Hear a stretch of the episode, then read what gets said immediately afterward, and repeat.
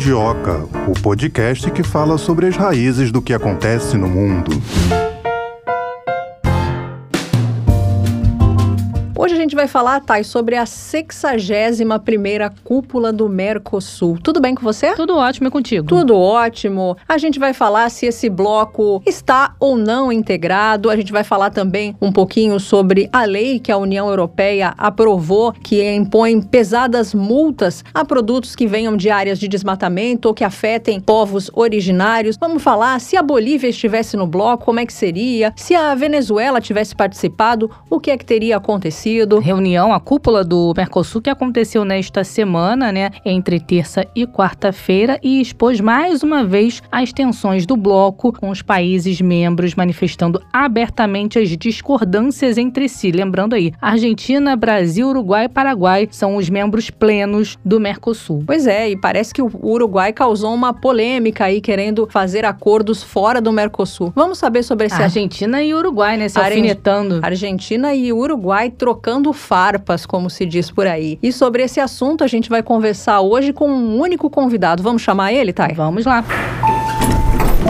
Alexandre Pires, professor de Relações Internacionais do IBMEC, é muito bom ter você de novo aqui com a gente no Mundioca. Seja bem-vindo mais uma vez. Muito obrigado, Melina, pelo convite. Obrigado aí a Tayana. Também é sempre bom estar com vocês. Professor, por que, que o Bolsonaro não foi à cúpula do Mercosul e como é que foi a participação ou não participação do Brasil nesse evento? Olha, é a segunda vez que o presidente Bolsonaro não participa da cúpula, nem é por uma razão, digamos, de alinhamento ideológico, porque na de junho, em que houve a passagem da presidência pro tempo para o Uruguai, que hoje está lá com o Paul, que é um direitista, ele também não participou. E agora nós temos de novo com a passagem da presidência para a Argentina, que é um governo esquerdista. Então, na verdade, é uma postura geral que nós temos visto do governo Bolsonaro com relação ao Mercosul. Né? Há um certo desgosto com o bloco, e uma certa, digamos assim, contrariedade com relação à postura do bloco, especialmente com relação aos aliados externos que os participantes e membros do bloco têm, é né, uma aproximação muito forte com a China, especialmente, que também se faz notar no Uruguai,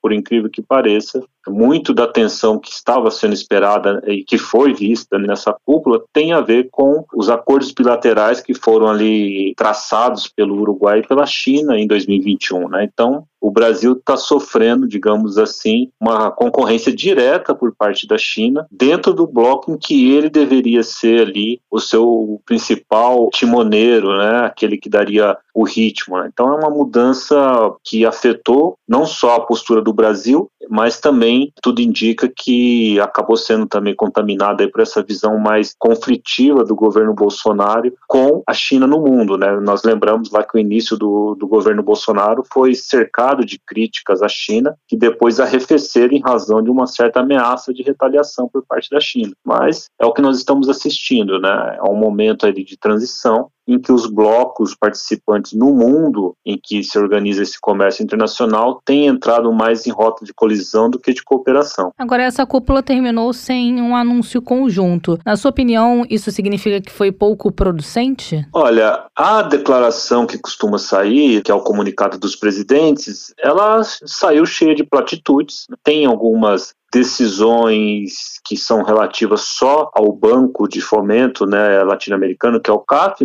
mas uma, algo que já vinha só dando andamento ali, digamos, ao que já era visto desde 2017, quando criaram esse órgão de cooperação, que não é do Mercosul, envolve mais países. E o restante dessa declaração do comunicado conjunto tergiversa sobre tudo que é possível, né? Não se fala do Uruguai, né, com relação à China, não cita a China, né, não tem essa palavra, não tem a palavra tarifa, né, não menciona essa discussão. É mais ou menos reafirma vários tratados internacionais que os países membros são signatários, não são nem tratados em que o Mercosul diretamente é o signatário, questões de direitos humanos, de imigração e outras coisas. Então é uma declaração muito fraca, não, digamos, dá um certo enfoque naquilo que são problemas do bloco, reforçando inclusive a crítica que muitos têm feito ao bloco. Né? O bloco é imóvel até nas suas declarações. As declarações decepcionam, não, não fazem menção a nada que, digamos assim,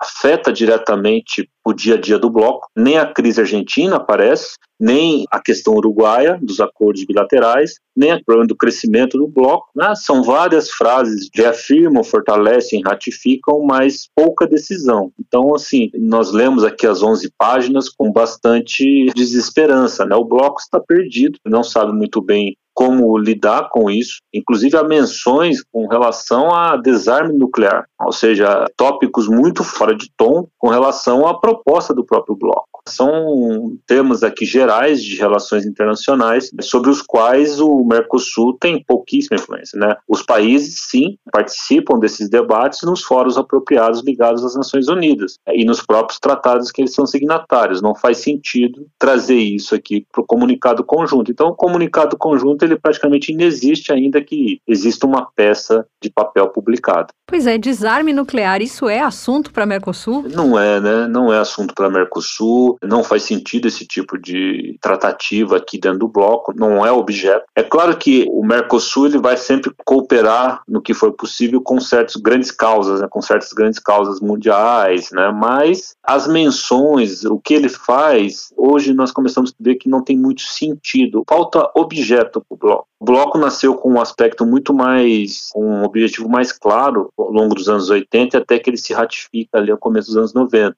porque ele tinha como objeto uma reaproximação de países que estavam isolados do ponto de vista da ordem econômica e financeira mundial em razão da crise da dívida latino-americana. Ah, então, os países se isolaram, perderam espaço, pouco acesso ao crédito, tiveram mais dificuldade de usufruir dessas linhas de desenvolvimento que eram fornecidas pela Europa Ocidental e pelos Estados Unidos, e aí procuraram por meio do comércio internacional e dos seus próprios recursos, é, achar uma outra forma de inserção. Né? Eram países que estavam até em, uma situação econômica não tão ruim, razoavelmente é, muito mais industrializados em termos proporcionais do que hoje, tanto a Argentina quanto o Brasil. E aí eles fazem essa aproximação e tinham uma clareza de tentar, com isso, criar uma certa reserva estratégica tendo em vista um outro problema. A política de substituição de importações, que entrou em crise nos anos 70, né, não tinha encontrado ainda uma alternativa clara. Né? A ideia de abertura comercial para o mundo, competição, exportação, produtividade, isso daí é o que se chamou de consenso de Washington,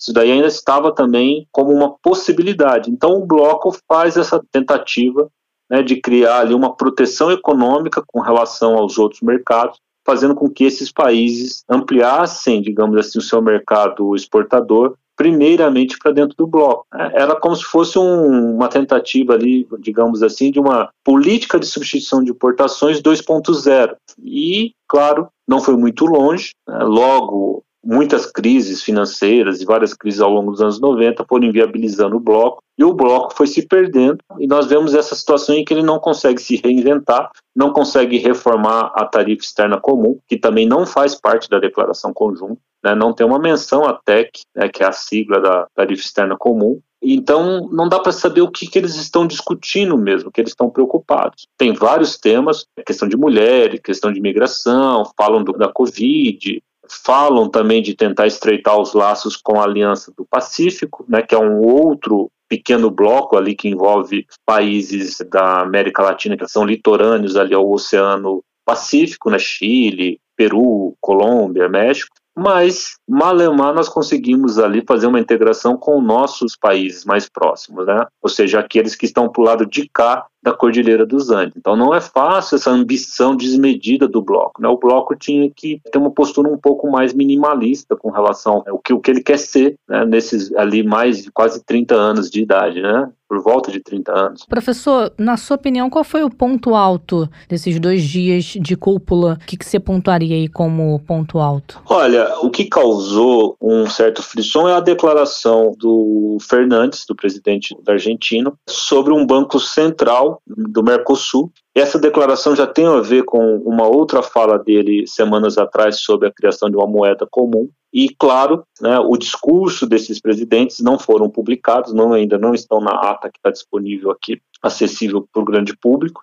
Né, mas o que, que nós vemos? A Argentina tem uma certa consciência do qual é o seu problema, mas para o ouvinte de vocês entender o que, que significa um banco central do Mercosul, quer dizer o seguinte: vamos, vamos traduzir. Quer dizer que o governo brasileiro vai comprar dívida, títulos da dívida argentina. Esse é o ponto. E essa visão está muito clara para o Alberto Fernandes que esse é o problema da Argentina, que a Argentina não tem mais crédito, ou seja, não consegue cumprir nem os acordos bastante fáceis, digamos assim, bastante flexíveis do FMI, e os próprios argentinos não querem comprar títulos da dívida argentina, não importa a taxa de juros. Então, a Argentina está entrando numa crise financeira muito séria das finanças públicas, que tem caminhado para uma crise do balanço de pagamentos, que é aquilo que soma todas as transações entre os países, e o que, que eles precisam? De alguém que compre a dívida deles para eles conseguirem rolar as dívidas existentes e financiar a máquina. Então, toda essa proposta de um Banco Central do Mercosul nada mais é do que a tentativa de transformar tanto os brasileiros privados quanto o Estado brasileiro né, num comprador de títulos da dívida argentina. O que é uma ideia muito interessante se eles conseguissem convencer né, os brasileiros e o governo brasileiro a aceitar essa tratativa. Né? Ou seja, resolveria muito os problemas argentinos ter o acesso ao mercado de capitais brasileiro. É um país ali que mais ou menos é o tamanho de um estado de São Paulo, ou para pensar em termos menos paulistocêntricos, né, é o tamanho ali de Minas, Rio de Janeiro, Espírito Santo e Distrito Federal juntos, né, ou talvez sem o Distrito Federal. Então, fazendo isso, eles têm acesso ao financiamento que eles tanto precisam. Agora, qual seria o interesse do Brasil de formar uma moeda a partir disso? Talvez forçar uma desvalorização da moeda brasileira, que se tornaria, digamos, mais competitiva é, no mercado internacional. Isso aconteceu com o marco alemão durante a implementação ali do euro, né? Ou seja, o euro ele é praticamente ancorado no marco alemão, só que esse marco alemão se torna um pouco mais fraco para acomodar essas outras economias, se tornando mais fraco, era uma moeda fortíssima, se tornando mais fraco, ele faz com que as exportações alemãs se tornem bastante competitivas internacionalmente. O Brasil poderia talvez ter um interesse nesse enfraquecimento do, do real, que já não anda muito forte, mas continua sempre um pouco valorizado, digamos assim, em termos de paridade de poder de compra e possibilidades de comércio internacional. Não se sabe, tudo é possível,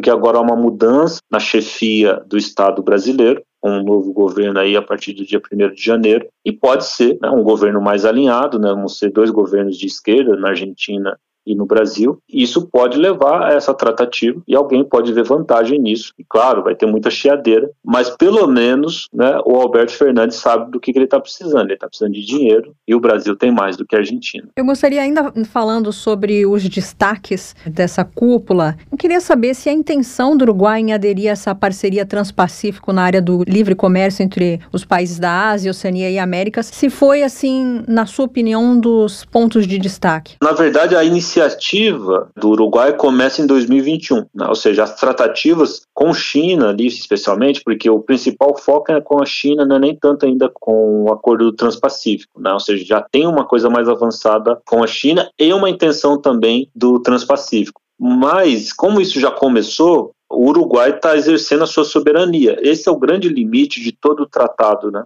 O tratado ele nunca consegue ficar acima da soberania do próprio país, do próprio Estado. Então, o Uruguai, de certa maneira, está praticamente implodindo ali o Mercosul. Caso se efetive ambos, né, todos esses tratados, todos esses, é, todos esses se efetivem, o que, que nós vamos ter? Um precedente para que todos os outros países, como no caso do Brasil durante o governo Bolsonaro, né, possam procurar acordos bilaterais. Né? O, no início do governo Bolsonaro, o esforço era por acordos bilaterais. E, claro, isso tudo foi sendo limitado e a pandemia limitou ainda mais. O Brasil tem feito pouquíssimos acordos, né? não tem conseguido avançar nesse tipo de agenda de acordos bilaterais e nem de acordos multilaterais. Né? E o Uruguai está corretíssimo, é um país diminuto, com uma população extremamente capacitada, né, que demanda ali recursos para manutenção e investimento, mas também para turismo e outras coisas. Então, tendo em vista que tanto a Argentina se tornou ali né,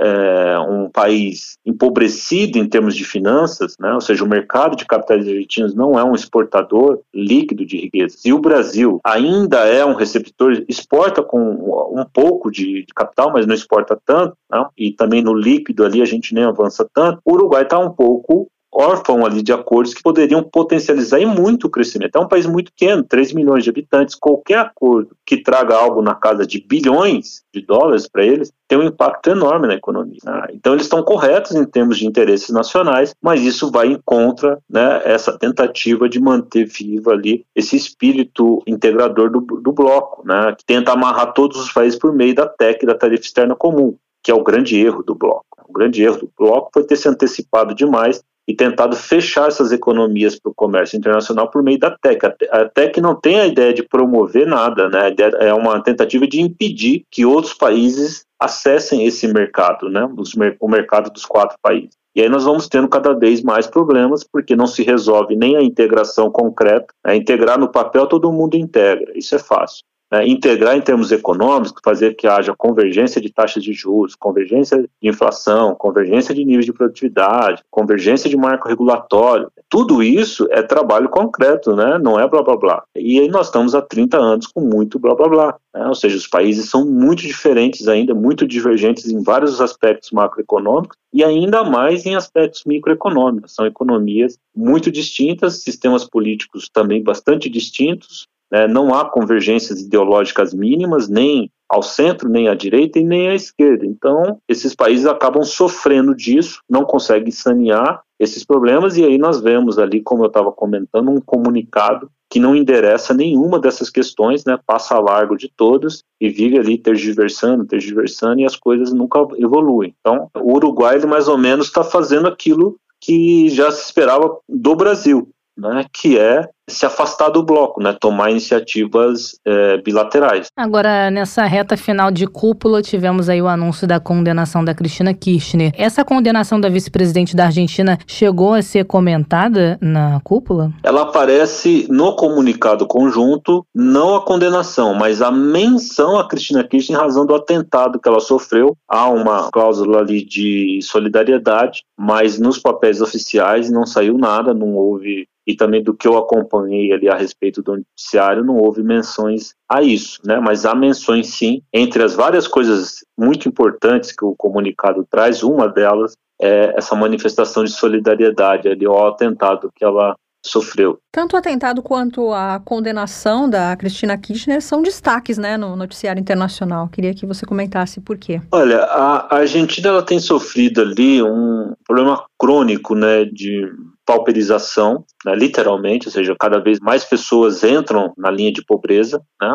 Era um país que tinha uma classe média bastante pujante e o país está entrando num, numa crise sem fim praticamente está há 30 anos em crise e também está num, num, estágio de estagnação e empobrecimento mais ou menos há uns 60 anos, o que é bastante preocupante. E tudo isso acaba gerando essas instabilidades e uma certa radicalização. É, não foi esclarecido ainda a questão do atentado, existem ali já autorias e tal, mas o nível de motivação, se nós tivemos ali um lobo solitário, se aquilo fazia parte de algum, digamos assim, um, um complô, né, de maior com mais pessoas ou algo assim, não dá para saber ainda, né? Mas a Argentina ela tem sofrido uma crise e essa crise econômica tem se tornado constantemente uma crise política apesar de nós vermos o quê? Uma certa estabilidade no quadro eleitoral. Né? Praticamente são as mesmas pessoas que disputam, né? são partidos que têm uma relativa continuidade no tempo, as ideologias ali parecem ser um pouco perenes, né? ou seja, as possibilidades são as mesmas. De um lado ali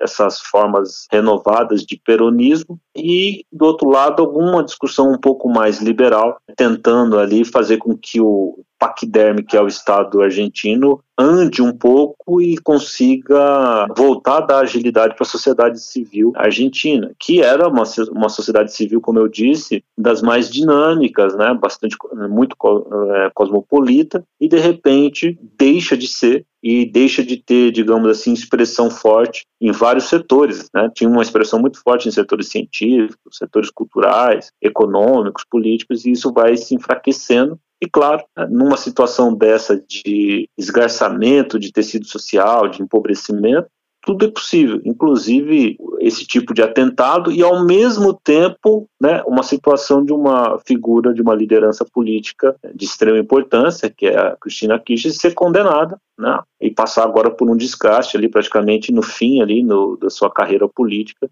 podendo sim ser, ser confirmada a sua condenação nas próximas instâncias. Né? Então é bastante preocupante e, claro, né, tudo isso vai gerando um estado de instabilidade, de imprevisibilidade. A Argentina vai se tornando cada vez mais cara, os juros começam a não ser mais atraentes a nenhum preço, que é o que nós estamos vendo agora. É, o país empobrece, a receita do Estado cai, a necessidade de rolar dívidas continua, o Estado continua tendo sua folha de pagamento cada vez mais alta, mais pressão de grupos populares para ter uma recuperação de poder de compra, e aí esse processo todo avança, avança, avança, e o país não sai dessa crise sem fim. Entra numa crise da balança de pagamentos, quando não consegue nem mais pagar suas importações. Tudo derrete, como já derreteu várias vezes a Argentina, a moeda acaba, tem que tentar inventar uma nova, né? e eles começam, eles ficam nesse ciclo eterno, vão de default atrás de default, e a população caindo cada vez mais ali para níveis de pobreza que daqui a pouco vão passar ali, vão chegar nos 40%, que vai ser bastante preocupante. Agora, professor, como o senhor avalia o comércio entre os membros do Mercosul?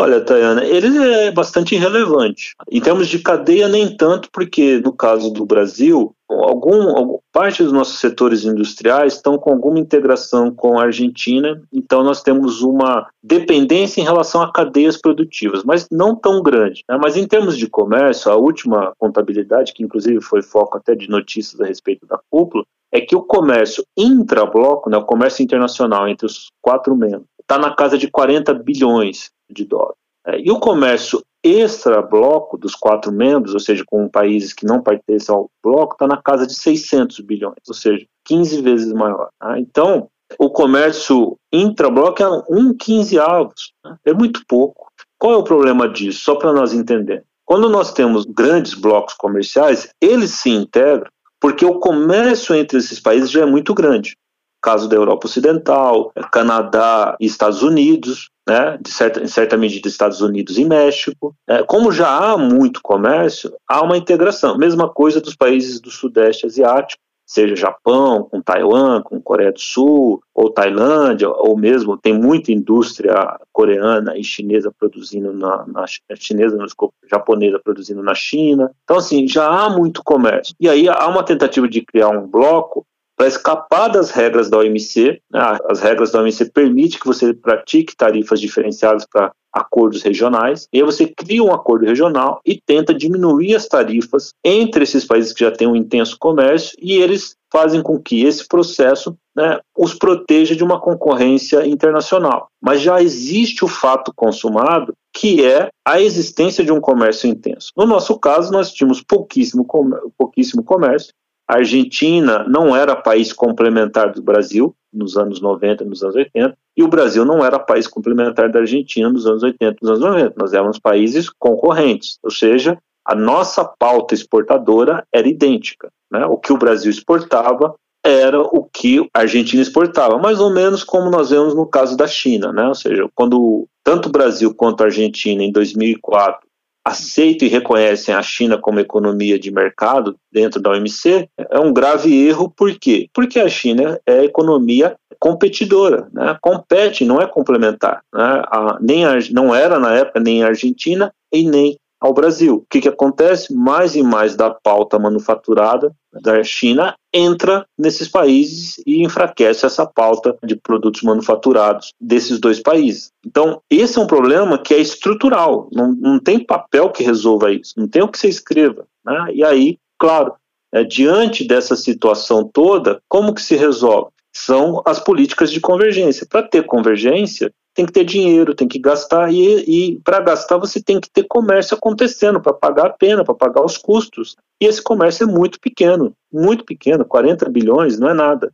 Claro, é muito para mim, tá bom? Mas para um, em termos de países não é nada, em termos de comércio internacional. Não consegue, eles não, não tem como ratear os custos da integração. Só para os ouvintes entenderem, alguém paga a conta. Tá? Quando houve a integração entre Alemanha Oriental e Alemanha Ocidental, alguém tinha que pagar a conta dessa convergência. Porque você tem que fazer com que os níveis de produtividade aumentem, você tem que criar integração entre os modais ferroviários, modais de transporte, você tem que criar sistemas de transferência fiscal, o Estado opere no mesmo nível, você tem que achar sistemas de compensação salarial. Quem pagou essa conta era um país muito rico que chamava-se Alemanha Ocidental. E até hoje há divergências né, entre os vários aspectos macroeconômicos entre a parte oriental e ocidental, depois de anos de investimento. É, o Brasil e a Argentina nunca tiveram essa capacidade de investir para reduzir essas assimetrias intra-bloco. Então as assimetrias continuam aí. E esses 40 bilhões vão continuar nessa faixa, porque eles não se resolvem só do ponto de vista volitivo, não basta querer.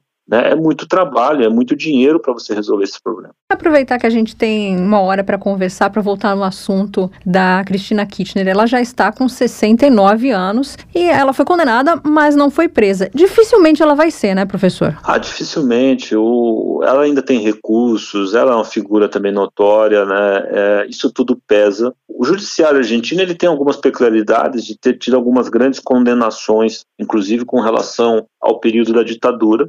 Então ele, ele opera com uma certa independência. Isso pode fazer com que ela seja surpreendida ali e veja uma confirmação da condenação numa segunda instância, sem muita demora. Mas em razão da idade avançada e outras coisas, ela pode começar a cumprir essa pena de modo domiciliar. Né? Tudo isso é muito sujeito ali a um, certo casuísmo, né? fazer o que é inevitável, né? É uma ex-presidente e, e, é uma atual vice-presidente, ou seja, não é uma figura pequena em termos políticos, mas pode ser sim, em razão das várias suspeitas que pesam sobre ela e também de ter esse processo ter sido um processo que tudo indica foi muito bem feito, está muito bem documentado do ponto de vista material. Então pode ser sim que ela acabe respondendo de alguma maneira ainda né, nessa reta final de carreira política, talvez né, até atrapalhando uma é, muito provável candidatura que ela faria ali para substituir o Fernandes. Agora, professor, o senhor falou aqui da questão do comércio entre os membros do Mercosul, mas há uma disposição do bloco em fechar acordos também fora do Mercosul?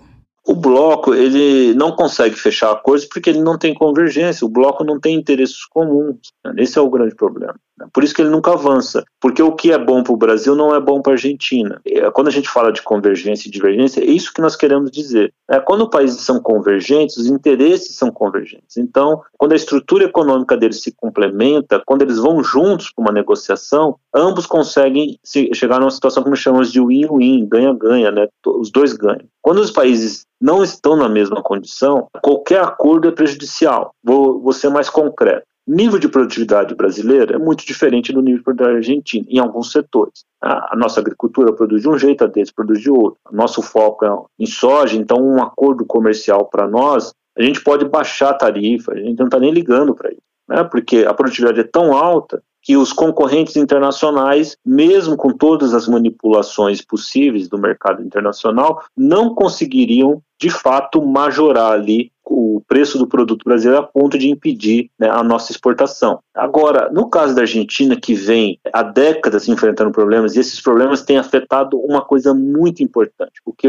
nós podemos chamar de compra de capital, ou melhor, de compra de produtividade. Alguns setores precisam importar certas máquinas, certos capitais, para que aumente é, para que consigam aumentar a produtividade do seu, da, da, sua atividade econômica. E o setor agrícola argentino vem sofrendo com isso. Por quê? Mais e mais limitações aparecem com relação ao mercado de câmbio, restringindo a saída de dólares, e tudo isso vai impedindo que esses setores se renovem. E os setores industriais, manufatureiros argentinos, vão sofrendo da mesma coisa. E aí o Brasil, apesar dos pesares, consegue ainda ter uma grande capacidade de importação de bens de produção, de capital que aumenta a produtividade, ou pelo menos mantém a nossa produtividade nos níveis da última década. Né? E aí a Argentina não consegue fazer isso. Então, a, a divergência econômica, né, as disparidades vão aumentando, as assimetrias vão aumentando, e o que a Argentina não quer nesse momento é trazer mais uma variável negativa é, para sua economia. Ou seja, toda mudança de regra é o que nós chamaríamos de choque, gera um choque. Um choque pode ser positivo, como pode ser negativo. Hoje, dado o tamanho da crise da Argentina, na, na quase inexistência de dólares para pagar importações, né, qualquer mudança das regras que ou pressione as importações ou dificultem as exportações vai gerar um choque negativo na economia, podendo fazer com que ela caia ali no precipício de uma crise da balança de pagamentos. E esse é o ponto. Quando um país está nessa situação de crise, ou você faz um bailout nele, você o resgata, como foi como aconteceu com a Grécia, os alemães, os holandeses, enfim, quem tinha dinheiro ali na União Europeia comprou a dívida A Itália também sofreu um certo bailout também, porque uma parte da dívida foi comprada e alguém paga essa conta, resgata e tenta ali medicar o membro doente, né, até que ele se recupere. No caso da Argentina, não há como fazer isso. Por que, que não há como fazer isso? Porque o Brasil não vai comprar títulos argentinos.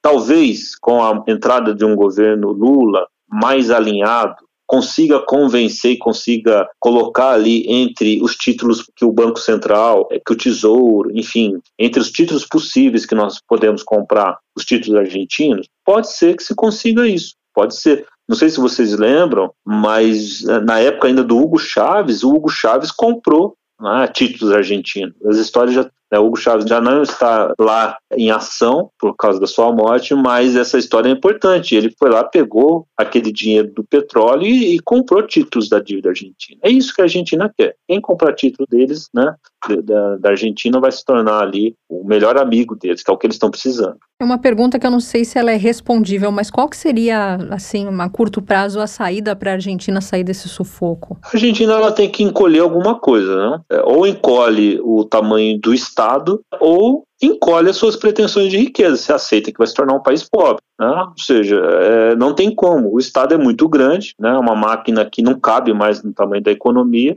eles não conseguem pagar a conta. Como não conseguem pagar a conta, eles impedem que a sociedade compre o que precisa tem acesso ao mercado de capitais, né, que gaste dinheiro.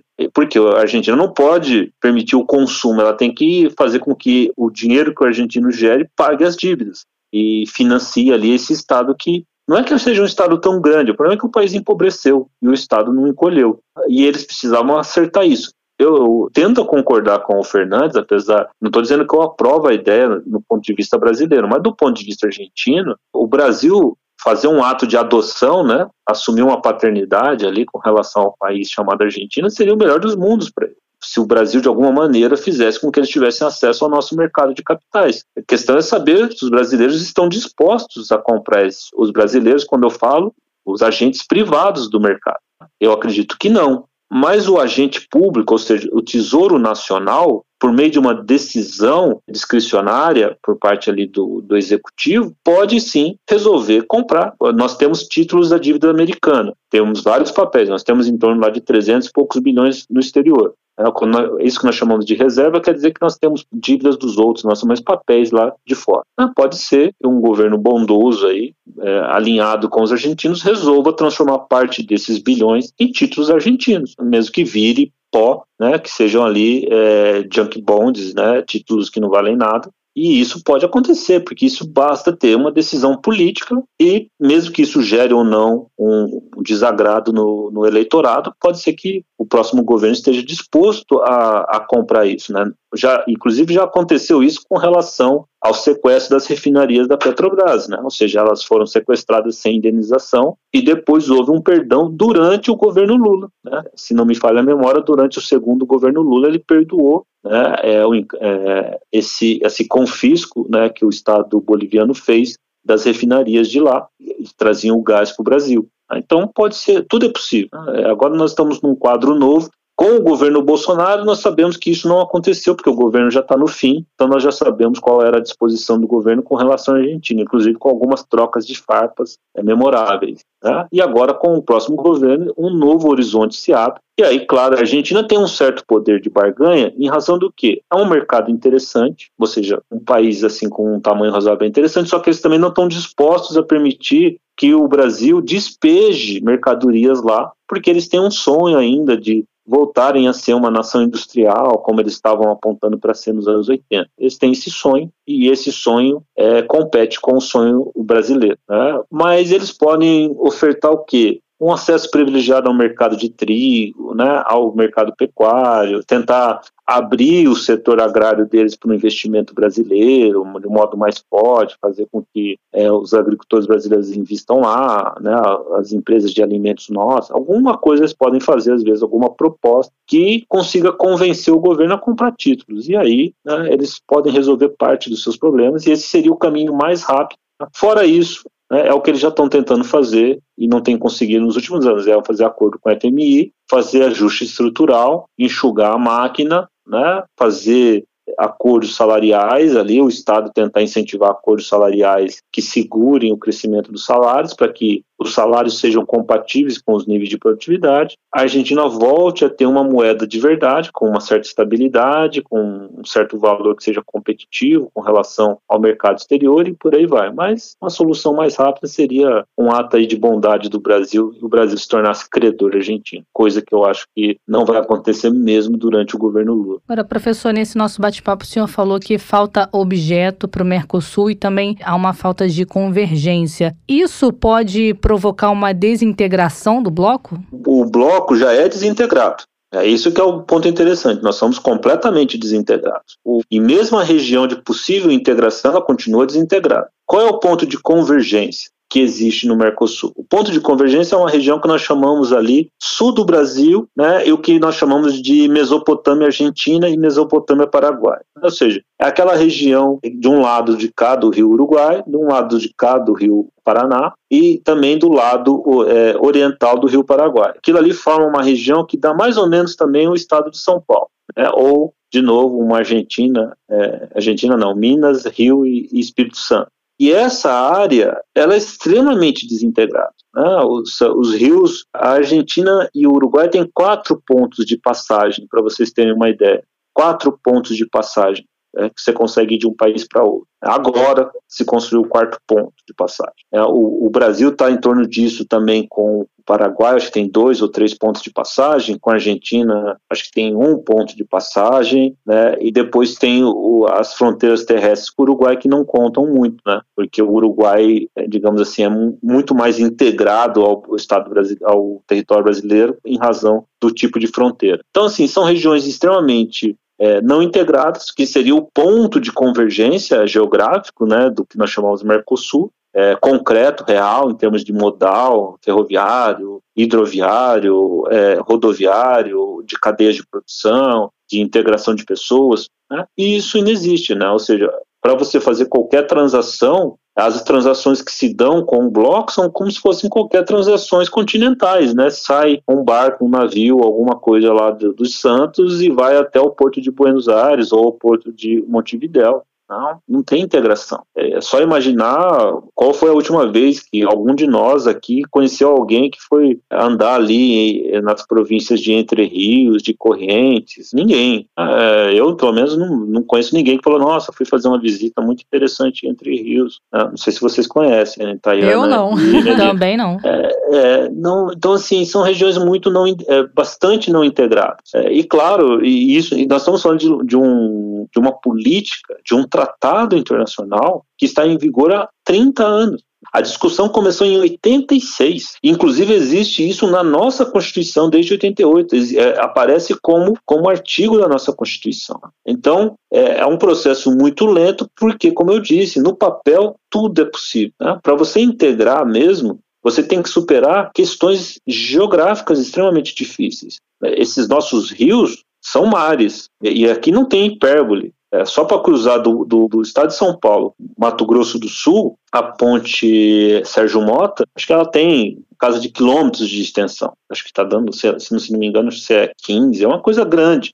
parece muito aí com a ponte Rio-Niterói. Então, assim, é tudo numa escala colossal, que exige uma dinheirama, e esses países não têm como operar isso. Não é que eles não têm recursos, os recursos estão sendo gastos em tantas outras coisas e eles têm pouquíssima capacidade de investimento já no próprio país, que o que, que sobraria para eles investirem nesses projetos de integração? Porque o projeto de integração, é isso que eu quero chamar a atenção, ele espera o resultado, porque não existe integração.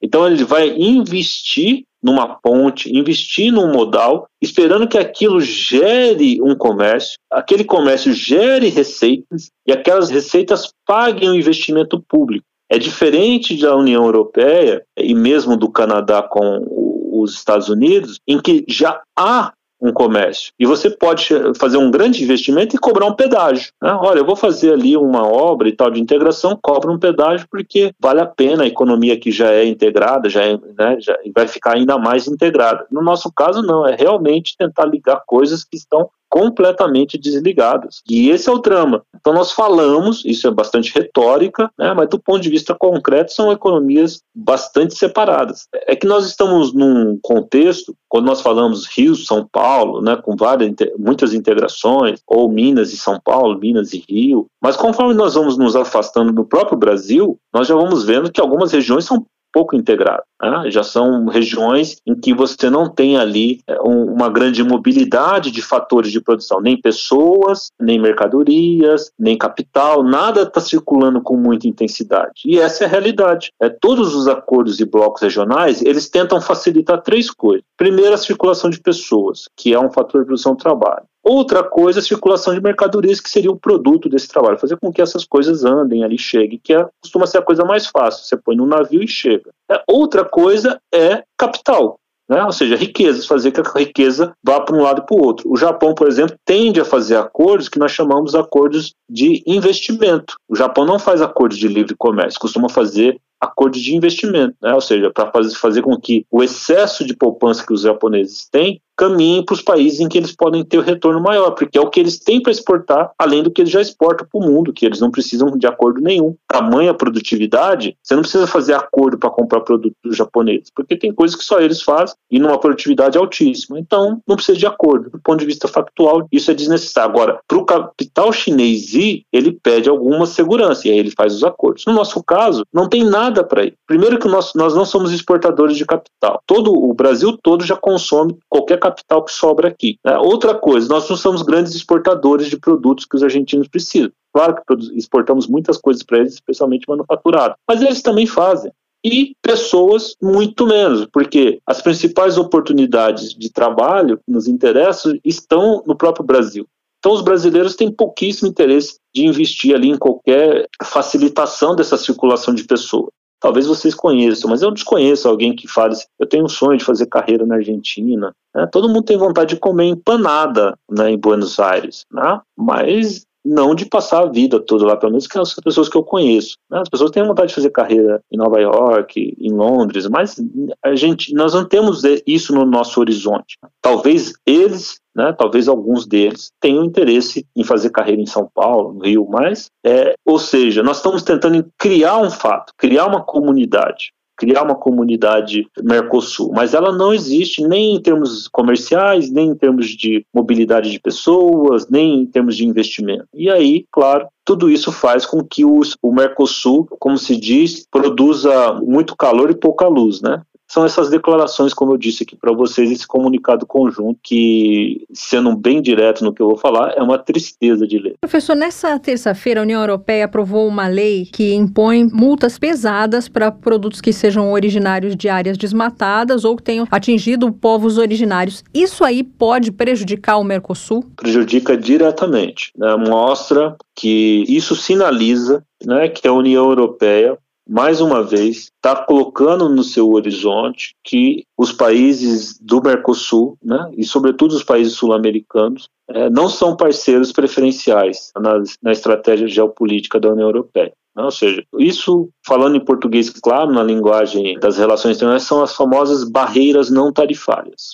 Né? Ou seja, isso é uma pressão, especialmente do setor agrário ali, muito forte na França, que está com um lobby muito pesado, de conseguir impedir as, as exportações de produtos, seja proteína animal, eh, sejam produtos vegetais ali para o bloco europeu. Então, isso, né, dada essa informação, tanto Brasil quanto Argentina vão caminhando né, de braços largos ali para o encontro dos chineses. Né? Ou seja, a União Europeia está facilitando geopoliticamente uma aproximação ainda maior, ainda maior, porque já está gigantesca, entre Brasil, Mercosul como um todo, é, Argentina com China. Né? Ou seja, eles estão se fechando e, claro, nós temos produtos, temos terras, temos né, tanto a Argentina quanto o Brasil, são grandes produtores é, do setor primário, eles vão procurar mercados para escoar essa mercadoria. E claro que os chineses vão querer ali um toma lá da cá. E esse toma lá da cá vai ser negativo para quem? Para os europeus, porque os chineses vão querer mais facilidade para exportar seus produtos manufaturados, diminuindo ainda mais o mercado dos europeus para os seus produtos manufaturados. Então, a política da União Europeia para a América Latina e para a América do Sul em especial tem facilitado uma tomada de fatias cada vez maiores do comércio internacional por parte da China,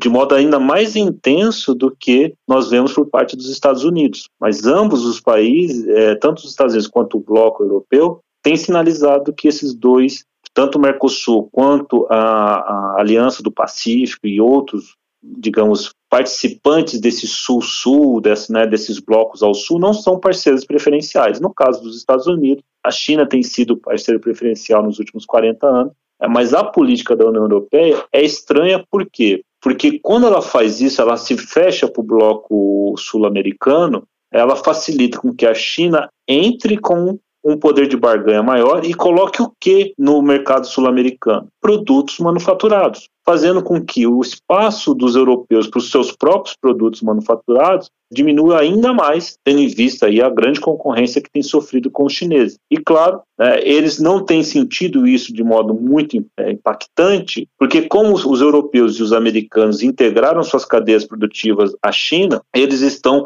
indiretamente ali ganhando com isso ou seja, quando os chineses conquistam mais mercado para os seus produtos manufaturados. O que os, os, europeus e os americanos não veem, mas começaram a enxergar, é que, na verdade, mais e mais, né, a China tem buscado é, substituir esses investidores estrangeiros chineses e essas marcas estrangeiras que exportam a partir da China por marcas chinesas. E nesses acordos que os chineses têm feito, seja na África, né, seja na América do Sul, o que eles estão tentando colocar são produtos chineses, com capital chinês. E essa estratégia, que era bastante nebulosa é, até alguns anos atrás, tem se desenhado cada vez de modo mais claro. E é por isso que é estranha essa demora dos europeus em, digamos assim, realinharem a sua estratégia. Os americanos começaram com o Trump a fazer essa mudança e seguem fazendo essa mudança com o Biden, enquanto que os europeus estão ali preocupados em proteger o mercado agrícola francês e de alguns países que têm alguma dependência. Então,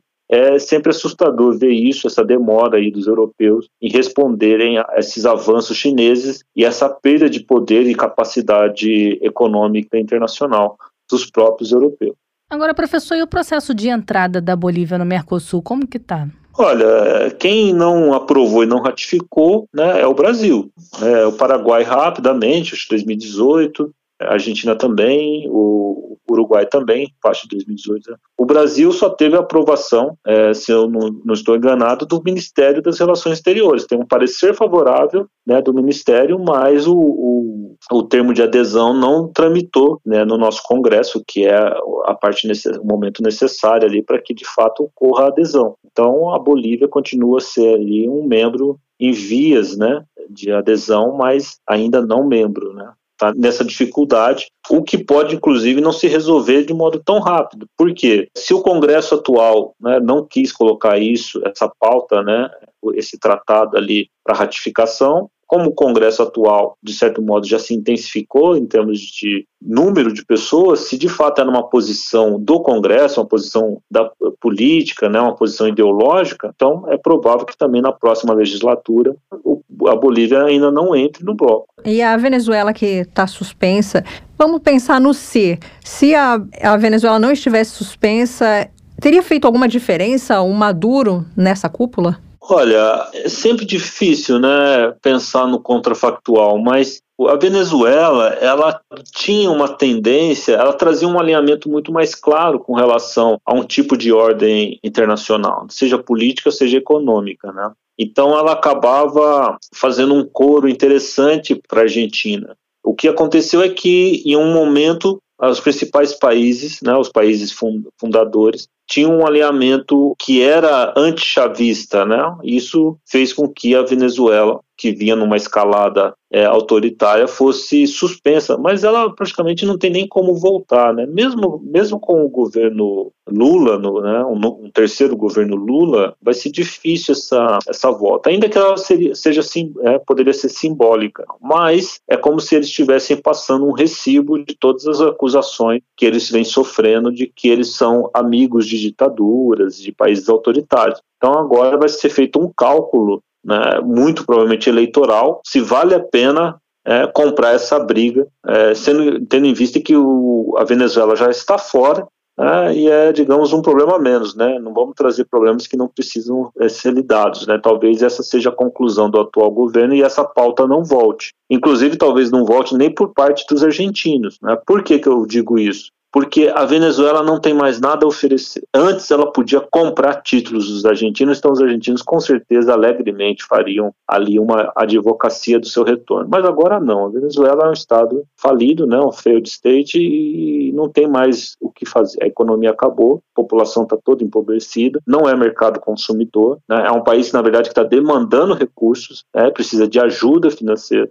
Então agora, nesse momento, não teria porquê. Agora, quando entrou, é, é, como, se, é, como se tivesse sido comprado aquele ingresso, né? Muito petróleo sendo exportado, né? A já estava ali é, servindo como financiadora de todas essas iniciativas do Chaves, e aí a entrada foi facilitada, mas agora eles não têm esse poder de barganha, então não consigo ver ali razões concretas e muito menos ideológicas, até para que seja facilitado um retorno da Venezuela para o Mercosul. Agora, essa expansão do Mercosul, que benefícios poderia trazer isso? São expansões no papel. A expansão do bloco, trazer mais membros, vai ter o mesmo efeito que teve quando entrou a Venezuela. O Chile já é membro associado. Né? Essas expansões elas não conseguem vencer aquilo que é inexorável. Né? Entre Chile e Mercosul existe uma cordilheira dos Andes, e não é com papel que você a atravessa. Né? Você precisa de uma infraestrutura caríssima. Então, imagine no caso do Brasil, entre Santos e São Paulo, não adianta conversa. Né? Ou você constrói uma Anchieta, uma Imigrantes, uma Santos Jundiaí, uma estrutura que liga o litoral ao Planalto, ou você continua com o Planalto sem nenhuma integração econômica com o litoral. É o mesmo caso, esses acordos não funcionam porque a dificuldade que existe não vai ser superada dessa maneira. A integração não vai acontecer. Você vai continuar indo de barco, só conseguindo exportar grãos e coisas de grande volume por meio de barcos, navios, entre Santiago e Buenos Aires, entre, é, tendo que contornar o Estreito de Magalhães e ponto, né? Então essa situação é o grande drama. Nós temos muitas barreiras entre Peru e Brasil, nós temos a floresta amazônica, né, entre Colômbia, muito, ainda extremamente intransponível, né, além de ser uma floresta cheia de rios, rios gigantescos. Tudo isso torna o processo de integração muito difícil. Difícil no sentido é, não técnico. Tecnicamente existe meios de você fazer a integração, né, mas em termos de recursos, né, em termos de recursos, e aí, claro, você normalmente você tem um, uma força que nós chamaríamos de centrípeta em processos de integração. Vamos pensar de modo concreto. No caso da Europa Ocidental, a força centrípeta era Paris. Né? Ao longo de décadas e mais décadas, séculos e mais séculos, Paris né, foi integrando ali parte da Europa Ocidental. Depois, né, nós temos uma força integradora que seria ali Prússia e Berlim, que vai puxando aqueles estados, vários países alemães, eles vão se integrando. Aí nós temos é, a Holanda, por meio de Roterdã, Bélgica, Bruges, todos os Países Baixos também integrando parte desses dois mundos, né? Tanto o mundo francês ali que estava integrando do sul para o norte, quanto esse mundo alemão que estava integrando do leste para o oeste. Né? E aí a Holanda fecha isso. Né? E depois, num ponto de vista mundial, nós temos Londres fazendo essa integração maior. Então, tem lugares que funcionam como forças centrípetas. No caso da América do Sul, né, algumas forças conseguiram fazer alguma integração, mas não no sentido que nós estamos vendo, ou seja, o Santiago não tem essa força para puxar essa integração, né? Buenos Aires muito menos. Né? E a nossa capacidade de fazer isso por meio de São Paulo e Rio de Janeiro, acredito que já se esgotou. Então nós teríamos que ter um esforço assim hercúleo para conseguir transpor e costurar todas essas economias. E aí, pegando um pouco a questão da cúpula, já que vocês estão tocando no assunto da integração, existe no comunicado a questão dos canais lá, das rodovias e dos eixos bioceânicos. Né? Então eles retomaram isso. Esse acho é o único diagnóstico correto. Ou seja, a questão de Porto Murtinho, passando né, do Chile para a Argentina, do mesmo jeito que está sendo feita aquela lá do Acre para o Peru. Tá? Então existe uma visão de que tem que ser feito, mas não tem nenhuma medida concreta, porque não tem recursos para isso. Mas a ideia já está ali, eles sabem que tem essa dificuldade, ou seja, se você quer integrar com o Pacífico, você tem que integrar, digamos, São Paulo, sul do Brasil, com a Argentina e Argentina com o Chile. Né? Mesma coisa, você quer integrar com a Aliança do Pacífico, com o Peru, com né, o Tratado Andino, você tem que integrar então Peru e Colômbia com Amazonas, né? E aí e dali do Amazonas para o Pará, e do Pará para o resto do Brasil. Essa visão existe, o problema é dinheiro, porque digamos que os Andes são um problema muito maior do que os Alpes para os europeus. Tá certo, a gente conversou com o professor Alexandre Pires, professor de Relações Internacionais do IBMEC, conversamos aqui no Mundioca. Obrigada pela sua disposição e disponibilidade em falar com a gente, professor. Eu que agradeço o convite, Melina, Tayana, é um prazer conversar com vocês, as pautas são sempre ótimas. Tchau, tchau, professor, até a próxima. Tchau, tchau, um abraço. Tchau. Pois é, Thay, ainda falando sobre essas farpas que a gente comentou no início do episódio, que o professor Alexandre também se deteve na entrevista dele, as intenções do Uruguai de fechar parcerias unilaterais com a China e o acordo transpacífico atraiu muitas críticas dos parceiros no bloco comercial Mercosul, cuja cúpula foi em Montevidéu dessa vez. É, nós falamos aqui também sobre a questão da adesão da Bolívia, né? Quem é mundioker recém-integrado aqui ao nosso podcast, está chegando agora ou chegou no início dessa semana, recomendo em episódio 132, nós falamos sobre essa questão da Bolívia no Mercosul, falando sobre a questão da eleição aqui no Brasil do presidente Luiz Inácio Lula da Silva, que vai tomar posse ano que vem, e que há uma expectativa de que esse processo seja acelerado com essa posse do presidente Lula. Vamos acompanhar o rumo que isso vai tomar em 2023. Com certeza vamos, e lembrando ao nosso ouvinte que toda terça-feira a gente trata de assuntos relacionados à América Latina, problemas problemas, questões. Já falamos até sobre a música latina aqui no Mundioca, né, Thay? É verdade. E todo dia é dia de quê? De Mundo Bizarro. Mundo Bizarro.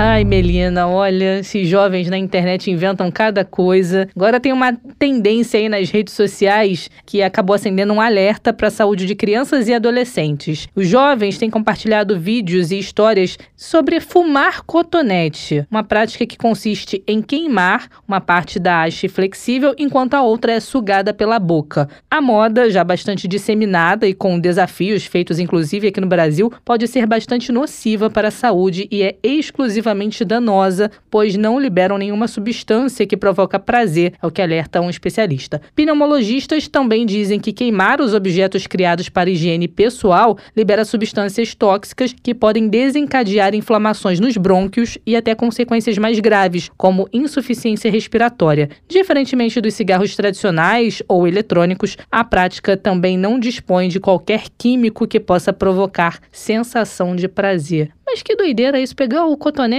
acender e fumar o cotonete, gente. Qual é a graça? Não consigo encontrar. Olha, eu já vi coisa idiota, mas como essa eu tô para ver. Ler um livro ninguém quer, né? Não, ninguém quer. Ninguém quer. Aquilo que você tem que Lembra se dedicar, na... se concentrar. Lembra na. Ah, não sei se é da, da sua infância tinha isso onde você morava, mas aqui no Rio de Janeiro tinha um. Tipo um cigarrinho de chocolate. Ah, sim, tinha. Algumas pessoas vêm com maus olhos, né? Falando que pode estimular a criança. O a, hábito, o né? O hábito de querer fumar, despertar esse desejo. Pelo menos era uma coisa gostosa, né? Um chocolate não faz mal à saúde. É, era gostoso. Aquilo ali era gordura hidrogenada pura, mas, é. É, mas era gostoso. Era bem gostoso você falou faz sentido, né? A pessoa talvez pegar. Mas eu acho que o, o que mais influencia é o entorno da gente. Sim. Ver outras pessoas fumando. Já houve uma época em que era bonito fumar. Era elegante. As pessoas bonitas fumavam, as pessoas do cinema fumavam. Hoje em dia tá meio fora de moda, né? Além de ser fazer mal para a saúde, a pessoa que fuma, ela já é até meio assim, não sei, discriminada, né? Por conta do hum, cheiro. Não é em qualquer lugar que você pode fumar. Que bom pra gente. Porque... E tem gente que hoje em dia, é, que a reportagem fala sobre cigarros eletrônicos, né? Tem gente que eu já vi muitos memes na internet zoando quem é adepto dessa prática. Que a moda agora é fumar o USB.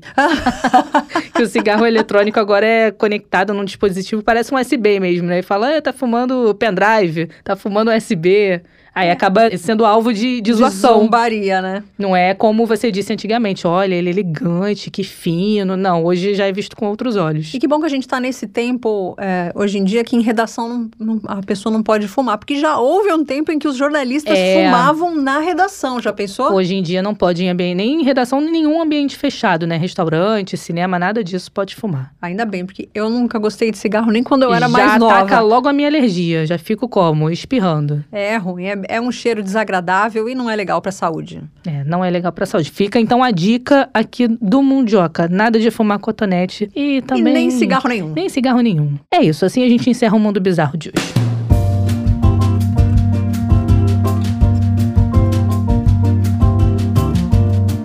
Estamos caminhando para o fim, hein, Melina? É, infelizmente estamos, né? Mas é a vida, amanhã tem mais. Amanhã tem mais. Lembrando a você, ouvinte do Mundioca, que pode nos acompanhar nas principais plataformas digitais, também lá no site da Sputnik Brasil,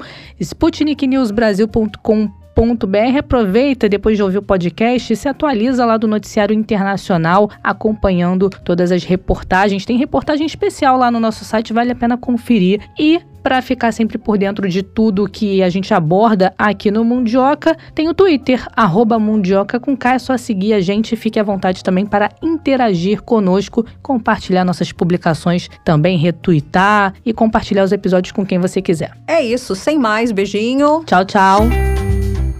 Mundioca, o podcast que fala sobre as raízes do que acontece no mundo.